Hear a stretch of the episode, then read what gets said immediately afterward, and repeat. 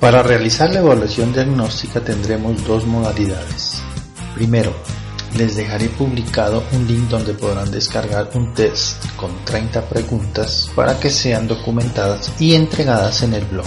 Adicional a esto les publicaré un link donde podrán ir y desarrollar una evaluación diagnóstica en línea cuyas evidencias podrán enviar tomando capturas de pantalla. Recuerde, esta evaluación debe ser hecha a conciencia con el propósito de poder identificar aquellos temas que debemos reforzar para lograr nuestros objetivos en la unidad didáctica. Estimados aprendices, les deseo muchos éxitos.